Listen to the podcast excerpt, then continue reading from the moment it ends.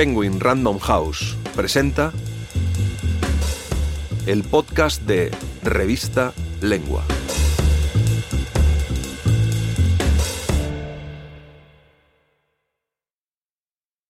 Soy una mala feminista por Margaret Atwood. Fragmento extraído del audiolibro de Cuestiones Candentes, narrado por Angie Sanson. En 2015, la Universidad de Columbia Británica suspendió de sus funciones a Stephen Galloway, jefe del Departamento de Escritura Creativa, por presuntas agresiones de índole sexual.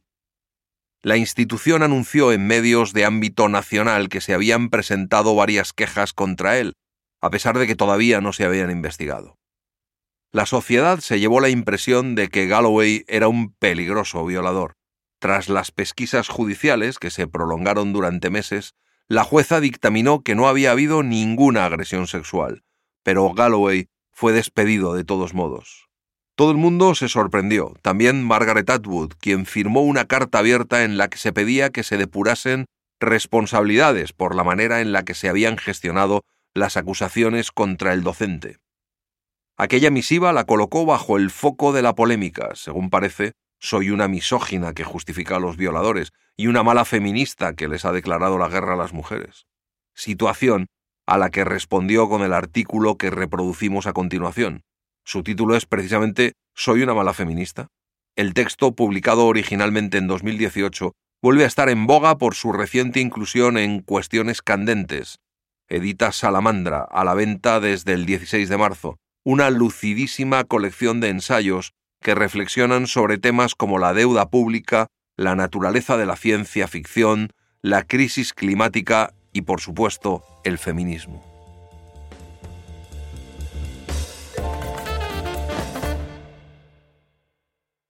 ¿Soy una mala feminista? 2018. Por lo visto, soy una mala feminista.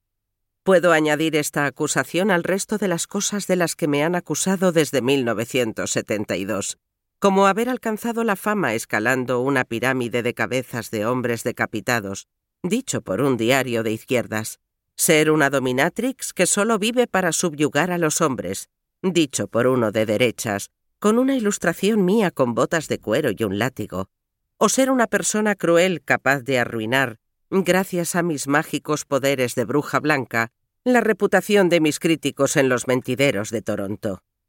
Doy mucho miedo. Y ahora, según parece, soy una misógina que justifica a los violadores y una mala feminista que les ha declarado la guerra a las mujeres. ¿Cómo sería una buena feminista a ojos de mis acusadoras? Mi posición de partida es que las mujeres son seres humanos, lo cual conlleva que en ellas se manifiesten toda una gama de conductas que van desde lo santo a lo demoníaco, incluyendo lo criminal. No son seres angélicos incapaces de hacer el mal.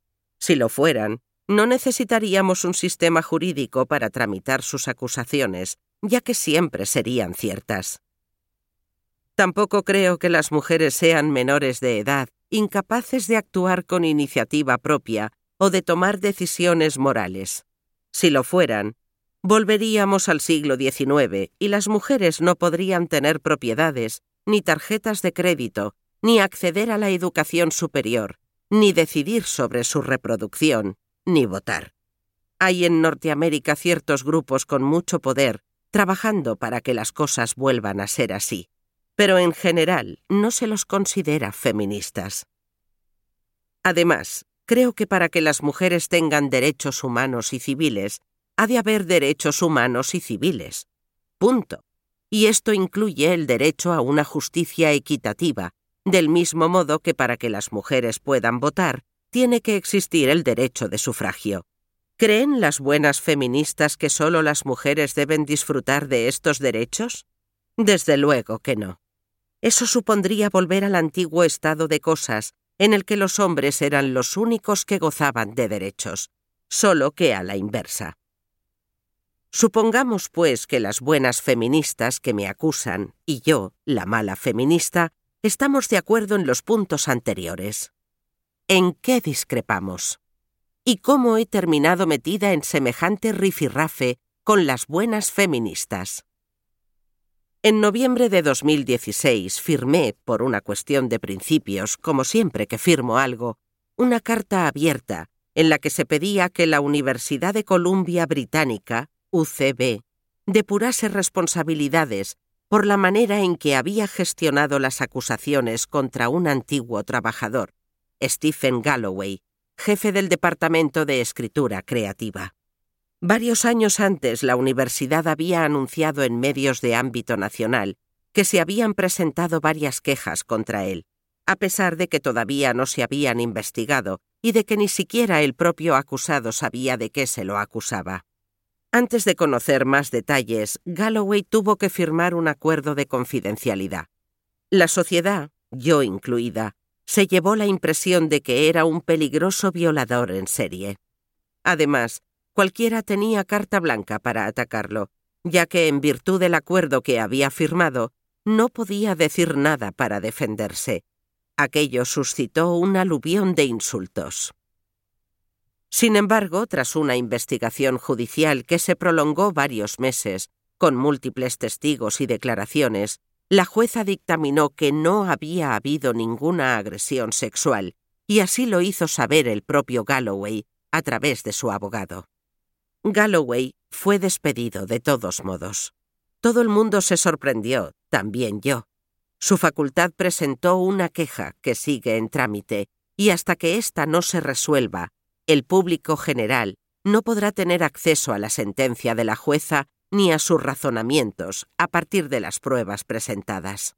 El veredicto de no culpabilidad molestó a algunas personas que continuaron atacando a Galloway. Fue entonces cuando empezaron a circular detalles sobre la falta de imparcialidad de la UCB y cuando se redactó la carta abierta contra su gestión del caso. Una persona ecuánime se habría reservado el juicio sobre la culpabilidad del profesor hasta conocer el dictamen y las pruebas. Somos adultos. Podemos formarnos nuestras propias opiniones, en un sentido o en otro. Los signatarios de la carta dirigida a la UCB siempre hemos sido de este parecer. Quienes me han criticado, no, ya que su decisión estaba tomada de antemano. ¿Son personas ecuánimes estas buenas feministas? Si no lo son, lo único que habrán conseguido es dar pábulo al viejo cuento que sostiene que las mujeres son incapaces de actuar con justicia o de juzgar con imparcialidad, y por tanto les habrán regalado a sus oponentes un motivo más para negarles puestos de decisión en el mundo. Una digresión. La retórica de las brujas. Otra de las acusaciones que se han dirigido contra mí es la de haber comparado la investigación de la UCB con los juicios por brujería de Salem, en los que cualquier acusación era sinónimo de culpabilidad, ya que las pruebas estaban sometidas a unas reglas que impedían demostrar la propia inocencia. Las buenas feministas recusan semejante comparación. Creen que las estaban comparando con los cazadores de brujas de Salem y llamándolas niñas histéricas. No obstante, a lo que yo me refería es a la estructura que regía los juicios en sí. Lo de la retórica de las brujas puede referirse a tres cosas. Uno, a los insultos consistentes en llamar a alguien bruja, como hicieron muchos con Hillary Clinton durante las recientes elecciones. Dos, a las cazas de brujas, dando a entender que alguien está buscando algo que no existe. Tres, a la estructura de los juicios por brujería de Salem, en los que toda acusación implicaba culpabilidad. Yo me refería a este tercer uso. Esta estructura, la que equipara acusación con culpa, se ha aplicado en muchos episodios de la historia de la humanidad, no solo en Salem. Tiende a activarse durante la fase de terror y virtud de las revoluciones. Algo ha salido mal y hay que hacer una purga, como ocurrió en la Revolución Francesa, en las purgas de Stalin durante la URSS, en el período de los Guardias Rojos en China, en la Junta Militar Argentina o en los primeros días de la Revolución iraní. La lista es larga y afecta tanto a la izquierda como a la derecha. Para cuando termina la fase de terror y virtud, muchos se han quedado por el camino. Nótese que no estoy diciendo que no pueda haber traidores o lo que sea dentro de un determinado grupo. Lo único que digo es que en momentos así se obvian las garantías habituales de la justicia. Esto se hace siempre en nombre de la creación de un mundo mejor. A veces, en efecto, es así, al menos durante un tiempo. Otras se utiliza como excusa para introducir nuevas formas de opresión. En cuanto a las justicias paralelas, que permiten condenar a la gente sin necesidad de juicio, nacen como respuesta a la falta de justicia, ya sea porque el sistema es corrupto, como en la Francia prerevolucionaria, o porque no hay sistema, como en el salvaje oeste, y se basan en que la gente se tome la justicia por su mano. La justicia paralela puede ser comprensible durante un tiempo, pero corre el peligro de consolidar culturalmente el hábito del linchamiento, con lo que el sistema de justicia salta por los aires y las estructuras de poder extralegales se afianzan. Cosa Nostra, por ejemplo, nació como un movimiento de resistencia frente a la tiranía política.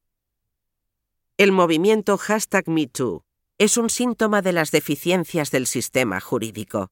Con demasiada frecuencia las instituciones y aquí incluyo a las estructuras empresariales, no tratan con justicia a las mujeres y personas en general que denuncian abusos sexuales, por lo que éstas han terminado recurriendo a una nueva herramienta, Internet. Desde entonces varias estrellas han caído de los cielos. La táctica se ha revelado eficaz y ha servido para dar un toque de atención.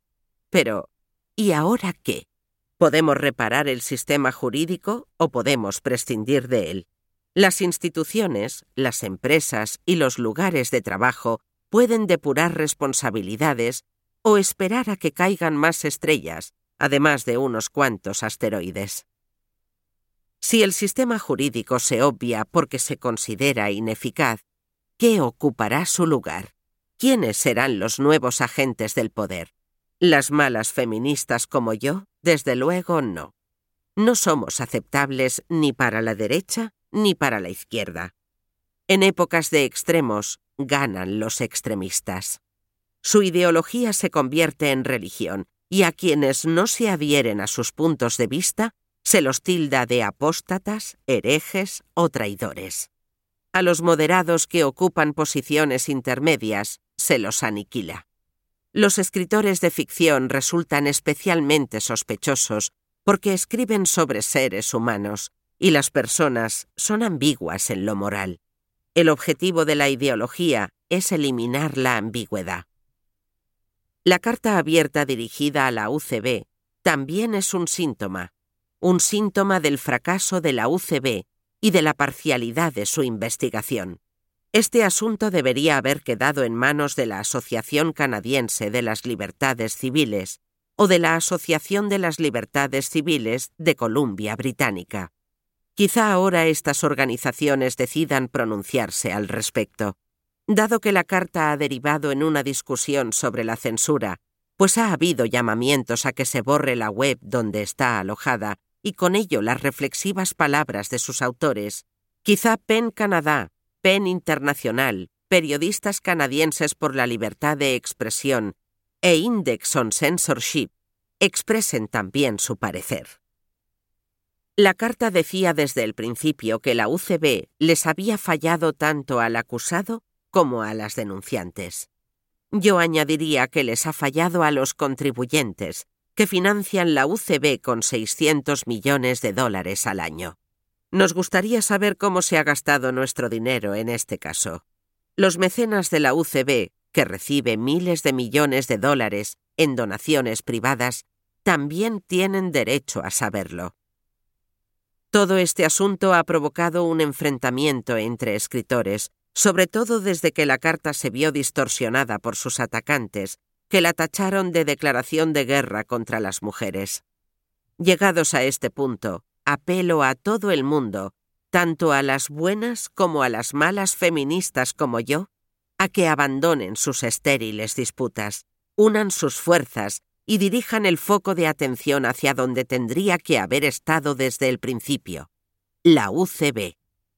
Dos de las personas que se sumaron a la denuncia inicial se han pronunciado ya en contra de la manera en que la UCB ha manejado todo este asunto. Hay que darles las gracias por ello. Cuando la UCB emprenda una investigación independiente de sus propias acciones, como la que tuvo lugar hace poco en la Universidad Wilfrid Laurier, y se comprometa a hacer pública dicha investigación, nuestra carta habrá logrado su objetivo. Ese objetivo nunca ha sido el de aplastar a las mujeres. ¿Por qué la responsabilidad y la transparencia deberían ser antitéticas con los derechos de las mujeres? Si quieres leer este y otros artículos, entra en revistalengua.com.